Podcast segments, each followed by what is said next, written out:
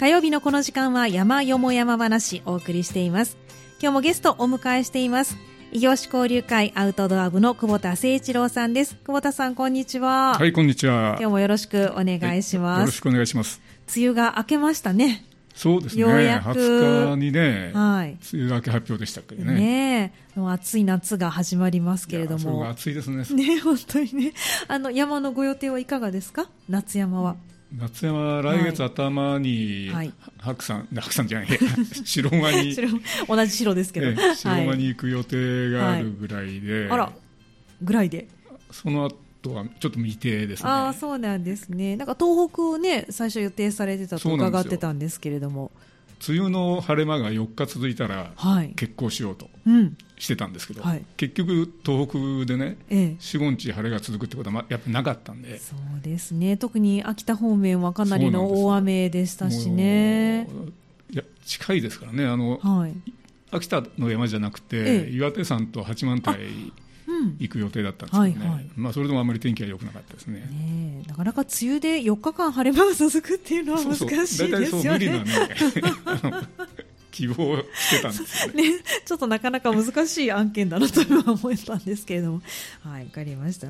じゃあ今日はあのその夏山ではなくて、そうなんですよ、はい、宇治の大吉山をご紹介くださるということなんですけれども、初めて耳にしました大吉山。あんまり登山やってる方でもね、ええ。ご存じないと思うんですけど、うん。まあ、標高が132メートルですから、かなり低いですね。はい。4年間これ出させていただいてて、はい。一番低い標高だと思うんですよね。うん132ですね。メートル。132メーター、ちょっとなかなかない高さです。そうですね。ほ本来だったら梅雨明けで、ねはい。夏山の話をすええればよかったんでしょうけどね、いえ。本当に申し訳ないといえ、いとんでもないです。まあでも、あの、気軽に行けて、で、なおかつ観光スポットもたくさんあるということで。はい。あのまあ、低山って夏は暑いんで避けますけど、ここまで低いとね、はい。あの散歩の範囲内なんで、あ、なるほど。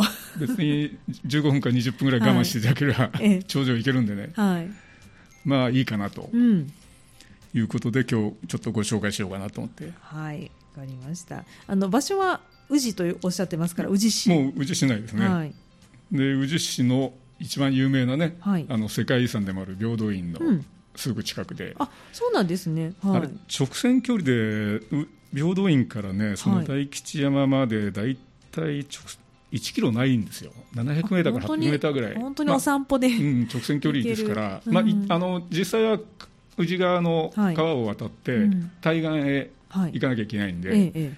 まあ、歩くと15分ぐらいはうん登山口までね、はい。かかると思うんですけども、うん。まあ、あの本当にあの観光地からすぐ近くの山ですね。なるほど、そうなんですね。あの今回初めて聞きましたって私申し上げたんですけれども、大吉山、非常にあの名前がこういいネーミングですよね。縁起がいい名前ですよね。あのはいもう一つ別名があって、えあの仏徳山っていう仏徳山な名前、はいこれは仏のうん。徳、徳川の徳ですね、うん。仏徳山っていう名前があるんですけども、はい。こちらの方がもしかしたら正式名称かもしれないですよね。んというのはあの、はいこの山の南の裾野に高尚寺っていうお寺がありましてねはい。その高尚寺の山号がうん仏徳山なんですよ、なるほど。だから仏徳山高尚寺っていうのが正式うなんそのお寺の名称で、はい。まあ、このお寺もね宇治観光で行く方が多いんですけどね、うん結構紅葉が秋は紅葉が綺麗なんでそうなんですね。紅葉の名所でもあるということ。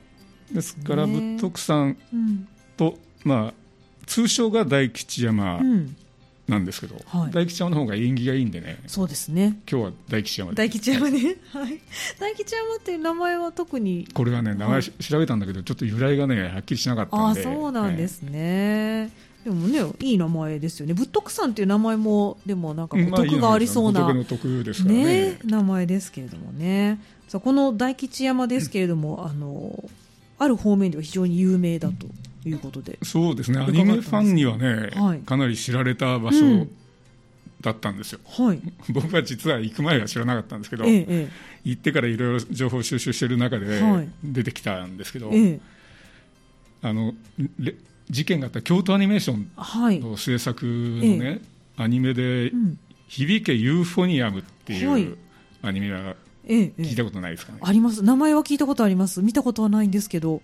名前は出てくるんですよね、はい。この間のあの新聞記事見てても、あのええ。事件から何年っていう記事でね、うん。そのこのアニメを作った方の名前も載ってたりしたんえですけど、ええでこのアニメがですね、はい。あの北宇治高校っていううん。高校の吹奏楽部を舞台にしたアニメででしてね、はい。まあ、北内高校っていうのは実際にはななくて、うん。架空のそあのそうなんですね。高校の名前なんありですけど。そうな名前ですけどね。はい。でその高校の吹奏楽部のメンバーがうん。登った山ということで、ほう。その響けユーフォニアムのアニメファンにはですね、え。聖地なんですね。ああそうなんですね。じゃあアニメに出てくるこの場所が。出てくるんですよ。おおでもちろん原作の小説にも出てくるんですよね。そうだ原作は小説があるんですね。そのアニメのの原作は武田綾乃さんっていう方のええ小説で、うん。一番最初はあの宝島社からにはい。2013年にえ刊行された小説なんですけどね、えはい。それをもとうにんテレビ放映のアニメが最初できて、あじゃあ京アニが作ってということ、ええ。うん。で結構人人気あったんで、ええ。劇場用映画も何本かできて。はい。で今年の8月にもね、ええ。またその劇場用映画の新しいのがあ。公開されるらしいんですけどね。なるほど。あのよく何年も耳にするな目にするなと思ってたんですけど、うん。テレビ版があったり劇場版があったりでさらに新しい劇場版ができたりってしてるっていうことなんですね、だからはいしっかりしたファンがいるんですよね、ええ。あの人気が続いてるみたいで。う、ん。で今年3月にそのイベントもやってましてね、はい。宇治市と京阪電車がコラボして、うん。響けユーフォニアムのイベントっていうその武田綾乃さんのね、はい。あのトークショーとか、うんまあ、吹奏楽部舞台にした話だから、うん。コンサートやったり、うん。だから宇治市にとってはね、はい。結構重要な観光資源の一つだったんです。そうなんですね。そのアニメがね。ああなるほど。でもちろはい。ん大吉山だけじゃなくて、えええあのそのモデルになった高校とか、はい。まあ、宇治橋とかですね、うん。宇治市のいろんなところが聖地になってるんですよ。ああそうなんですね。だからその聖地巡りをするフええァンもいらっしゃる、あなるほど。それのじゃあ一つになっているということそうですね。なんですね。だから先月私が行った時も、うん。あの外国から来た方もいらっしゃったんですよね。そ大吉山の展望台に、はい。なんでこんなところに来るんかなと思ったんですけど、うんうん多分アニメをご覧になった方かもしれないですうんね話はしなかったけど。あそうなんですか。あら残念。そうですか。じゃあそんな言われのある場所ということそうですね。うんでや山自体はね、まあ、はい標高低いんで、うん。あの登山口まで行けばそこから山頂までまあ20分もあればね、うん。登れる山なんですけどね。一応山道なんですか？あのいいや道ですよ。いい道。幅が広くてね、はい。ええ。でつづら折りで、うん。あの急な坂道がないように、はい。その道もできてて、うんうん。でほとんどがねええ木陰なんですよねその道が。それはいいですね、なんか夏のね宇治って言ったら暑そうな気がしたんですけれども。まあ京都はね、どこ行っても暑いんですけど、その、まあ、大吉山ぐらいだったら、うん。観光のついでにね、うん。登っていただいても、そんなにめちゃくちゃ暑くはないかなという感じですかね。そうなんですね。じゃあ観光ついでにお散歩もするのにね。ちょうどいいという場所でもあるということなんですね、あの展望台があるとおっしゃってましたけど割と眺望がいい山なんですか？えあの山頂はね、はい。ああの周りあまりよく見えないんですけど、あそうですか。はい、その山頂の手前にある展望台は、うん。あの西側が開けてましてね、はいでちょうど平等院を見下ろすような形になって、はい。でまあ、平等院だけじゃなくて宇治市内はもちろんね、うん見えますし、はい。で西側に見える山って言ったらうん。例えば、まあ、ポンポン山とかですね、はいはい。お塩山とか、うん。で天気がいい日は六甲山まで見えるんですよね。あそうですか。京都から六甲が見えるそうですね。そのうん。僕が行った日は六甲まではちょっとはっきり分からなかったですけどね、はい。まあ、夕日が綺麗だということで。そうなんですね。でもちょうど西側っておっしゃってましたから、ね、確かに夕日が落ちる姿が見られてで良さそうですね。アニメの中では、はい。その吹奏楽部のメンバーが夜に登ってる景色が出てくるんですよね。ああなるほどはい。で最近のアニメってなんか実際の景色と全く同じ映像というか、え絵になってるんですよね。えー、そうなんですか。特にこのはい「響けユーフォニアムうん」だから実際の絵と、うん。あ実際の写真と、はい。そのアニメ上の絵とうん。対した、対比してるねはい。ウェブサイトもあるんですよね。あそうですでかそれ見るとはい。本当そ、同じほぼ写真みたいにあそうそういうふうんに描かれてるんですよ、へー。それまた楽しいですよね。そうなんですよ。だから聖地巡りする人はですね、うん。その分値打ちがあるんでしょうね。ねそうですよね。じゃあぜひねあの見たことない方は見て大吉山に登ってもらいたいですよね。この8月の頭にうん。新しい映画も公開されるんで、ね私も見たことないんでね、はい。ちょっと試しに行ってみようかなと、ね ぜひぜひ。見に行こうかなと思ってるんです。はい。見てみてください。そうなんですね。わかりました。さああのここが、まあ、宇治市とおっしゃってましたけどアクセスとしてはいかがですか？ねあのーはい。まあ一番近い駅といえばやはりうん。京阪の宇治駅でしょうね、京阪の宇治駅。はい、う宇治駅から登山口まで歩いてまあ15分ぐらい、うん。まあ、う宇治駅ちょっと山内からはね。はい、あんまり便利が良くないんですけども。そう京阪ということですから、まあ、一旦そうそう京橋まで出て京橋から京阪電鉄に乗って。で中中小島で乗り換あえて。乗り換えて。京阪の宇治線ではい、宇治駅まで行くとですね、うん。まあ何やかんやで2時間ぐらいかかりますかね宇治あの山だからね。ねそうですね。ちょっとあの遠足気分で、ね、行くっていう感じですかね。そうですね。はい。で登山口の近くには、まあええ。先ほど言いました平等院以外にも、はい。でもう一つの世界遺産がありまして、はいええ。あの宇治上神社という。宇治上神社。宇治神社っていうのがもっと下の方にあるんですけどはい。宇治上って書いてね宇治上神社っていうのが、宇治神社の上の神社はい。って感じ、、でその宇治上神社の方がせ 世界遺産になってるんですよ。あそうなんですか、ええ。あちょっとこれびっくり知らなかったです。はい。で登山口のすぐ近くだったり、はいでうんもう一つあの施設としてははい「源氏物語ミュージアム」っていうのがね、うんあの宇治に。ええあのはい。近くに登山口がすぐ近くにうん。あります、はだから登山口まで行けば、い、うんもう標高差は山頂まで100 120メーターぐらいですよね。ねはい、132メーターの山ですから、はいで1.2キロから1.3キロぐらい歩くだけ、はい。まあ、山自体はでですから、うん。今回ご紹介する山はどなたでも行けると。登っていただけるやつです、しかも観光スポットもたくさんあると。そうですね観光と兼ねてね。ね、ええ。ということですよね。でそしてあの宇治というと来年ホットスポットになりそうなそうなんですよ。予感がこれはね知ってたんですけどね。はい、あの はい、NHK の大河ドラマはい。で来年から始まるのが「光る光る君へ」っていうタイトルでね、はい。あの紫式部を主人公にした、そうですね。女性が主人公って初めてですか？そんなこといないのかな？やあのおお郷をねあ主人公にしたそうかそうかそうですね。うんやあったぐらいですかね、はい。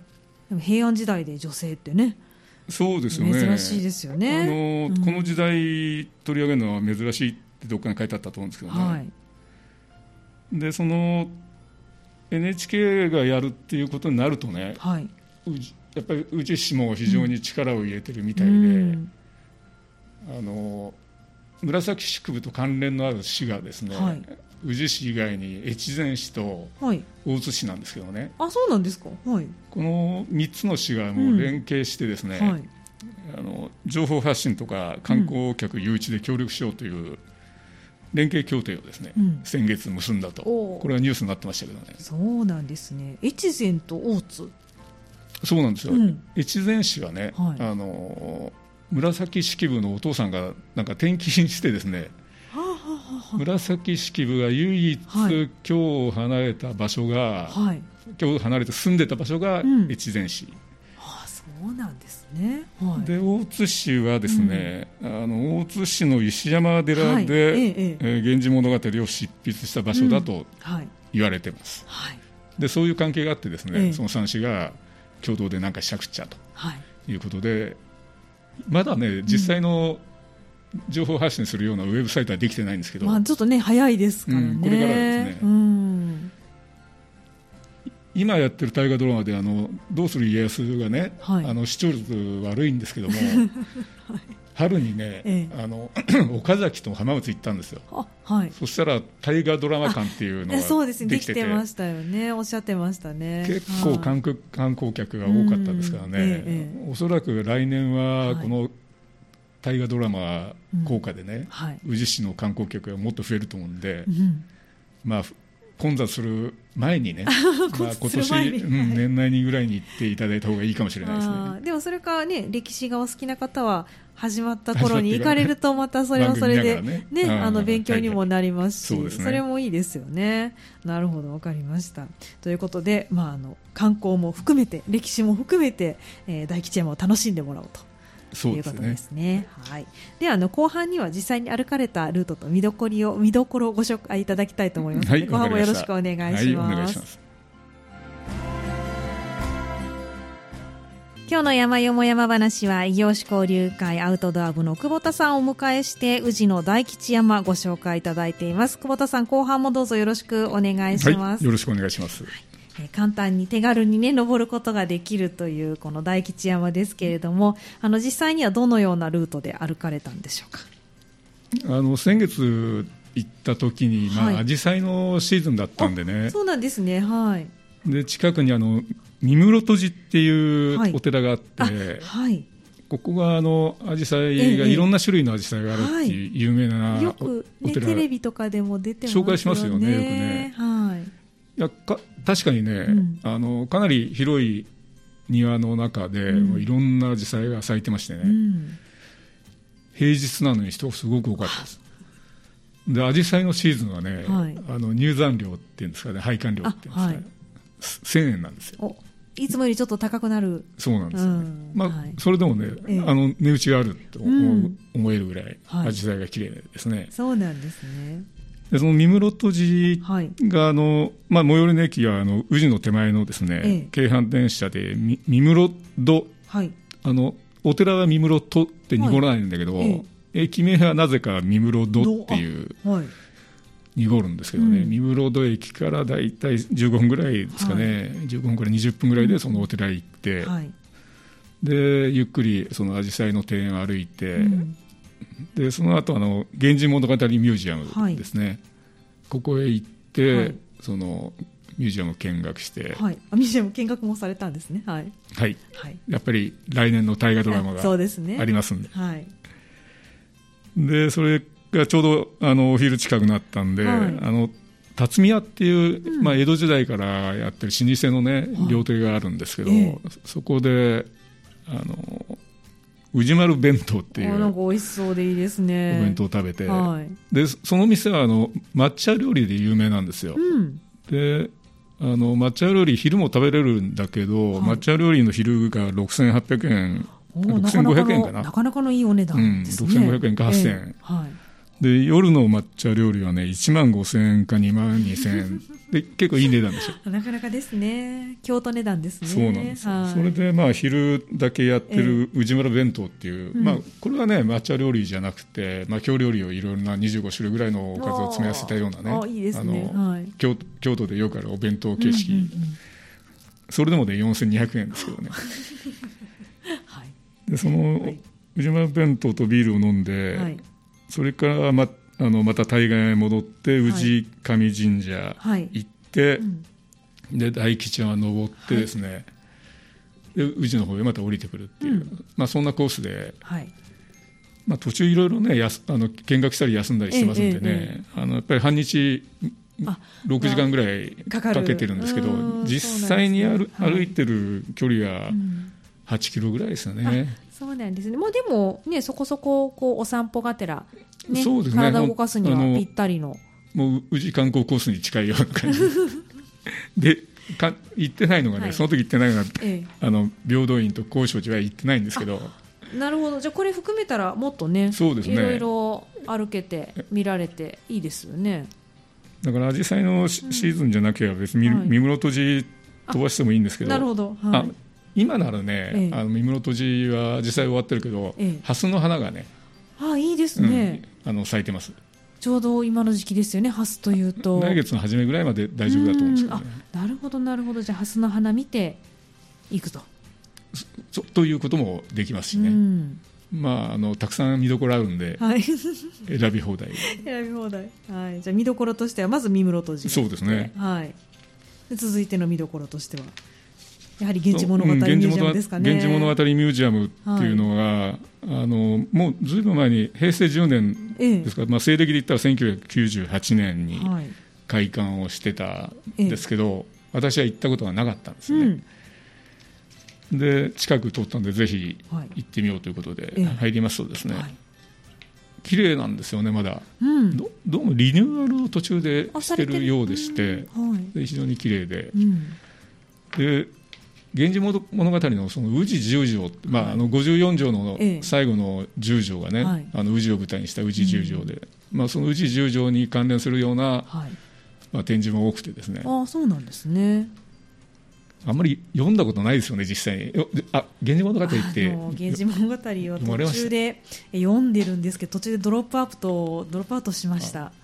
いや、僕は高校の教科書でほんの一部が、古文の教科書に一部が出てくるぐらいで、全全貌全然知らなかったんですけど、はい、その宇治十条関連の資料とか立体模型みたいなね、うん。はい、を展示してるミュージアムなんですけど、はい、もう源氏物語ファンにしてみたらもうそれこそさっきの京アニの話じゃないですけどここも聖地の一つにねきっとなるでしょう、ね、そうですね。ここもだから増えると思いますよ、うん、来年からはお客さんが。と思います、うん、まあ、600円なんでね、はい、そんなに高くないし、うん、そこに寄っていただいて、はい、あ月曜日は休館です月曜日は休み。はい。でその「源氏物語ミュージアム」から、うん、えーまあ、さわらびの道っていう散歩道がありましてね、はい、でそのさわらびの道沿いに歩くと、はい、えー、さっきご紹介した世界遺産の氏神神社と、うん、その南側にある宇治神社を通ることになるんですよね。うんうん。氏神神社は今回行かれなかった？あ氏神神社は行きました。行かれた。はい。で氏神神社が世界遺産っていう一つの理由が、うん。はい、あの神社建築としては日本最古の遺構であるということなんですそうですか。じゃあかなり古いのがまだ残ってるそうこれね、建物はね、うん、そんなに古くなかったはずなんですけども、えー、でもまあ、日本最古なんだから、うん、これ、専門的な解説ができなくて申し訳ないんですけども、はい、とにかくそういうことなんですよ。神社建築として日本最古。いつぐらいの時代なんでしょうね。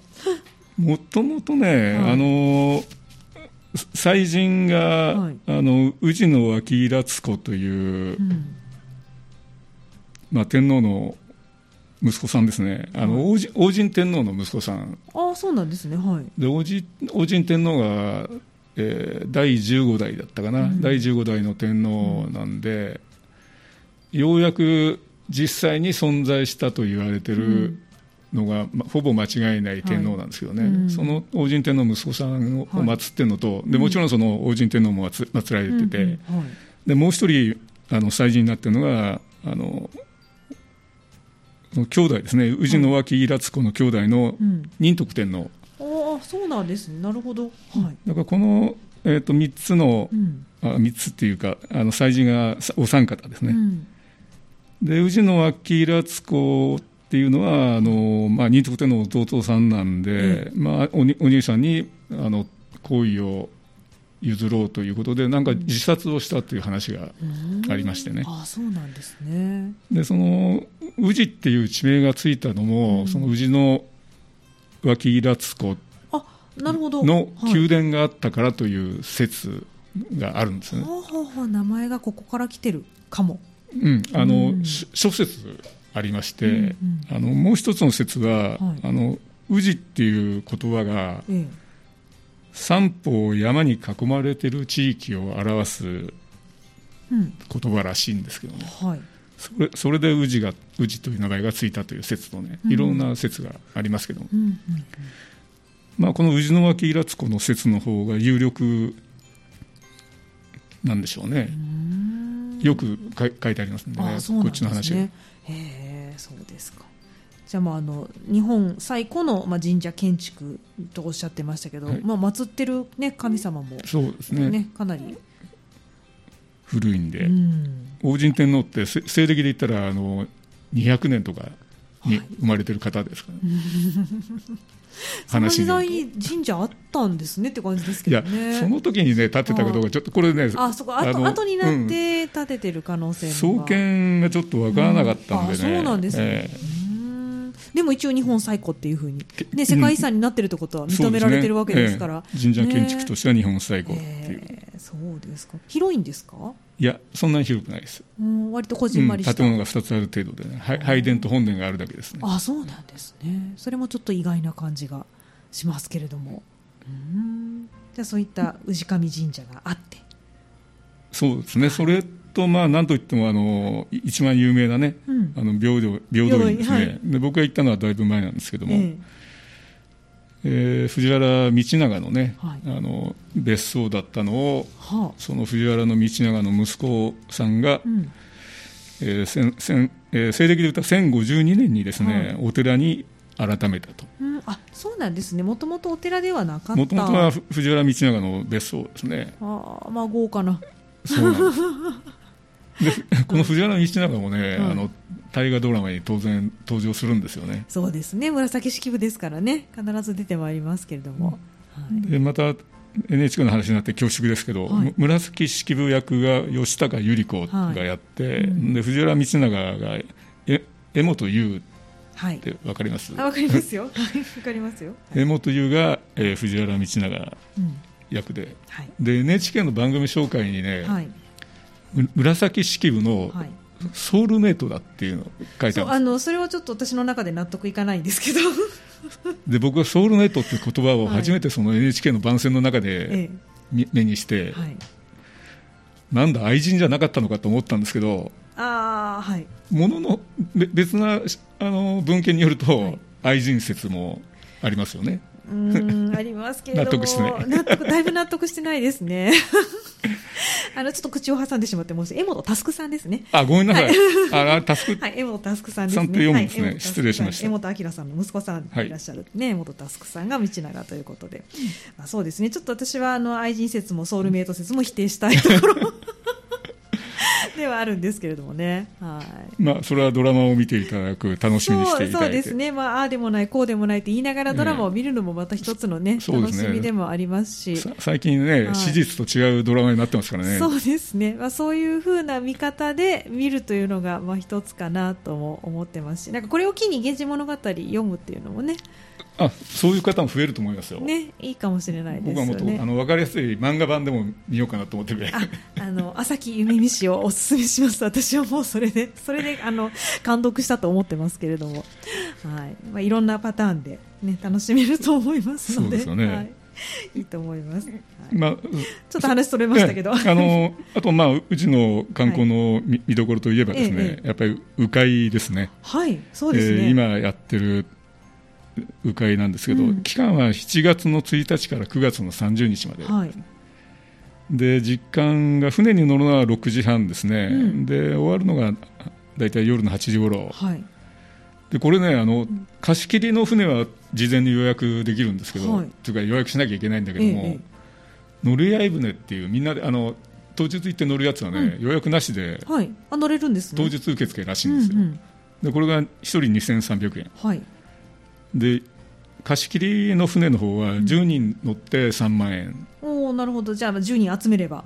そうですね。ね10人だったら貸し切りを予約した方が確実ですよね、なるほどそうですか。あのちなみに乗られたことあるんですか？僕は乗ったことないんですよ。で今回もね行ってないんで、ええ、行ってない話をラジオで紹介するのなんですけども。いやいや、まあ、いかがな6月ですからね、うん。まあ、まだされてなかったというのはね。こういう見どころもあります。ということで、はいだから宇治もね、うん、ちょうどいいんじゃないですかねこれからそういう大河ドラマの、ね、そうん、話もあるしありますし鵜飼も始まってますし。鵜飼もやってるし、鵜飼はまあ9月末までですけどね、はい、で秋以降はまあいろんな紅葉の見どころがありますしね。ね。確かに。なるほど。でついでに京アニの聖地でもある大吉山にも登ってというそうなんですよ。今回、はい、山がメインじゃなくてサブになっちゃいましたけど まあでも展望もねあるということですので、えー、ね、気軽に登っていただいて。そうですね、はい、ぜひ大吉山をセットで歩いていただければ、非常に充実したコースになるんじゃないかと思います。はいがとうございます。えー、ということで今日の山よも山話は、まあ、ちょっと夏休みということでね観光バージョン。そうですね。はい、失礼しました。いえとんでもないです。宇治の大吉山を、えー、業種交流会アウトドア部の久保田誠一郎さんにご紹介いただきました。久保田さん今日もありがとうございました。ありがとうございました。以上山よも山話のコーナーでした。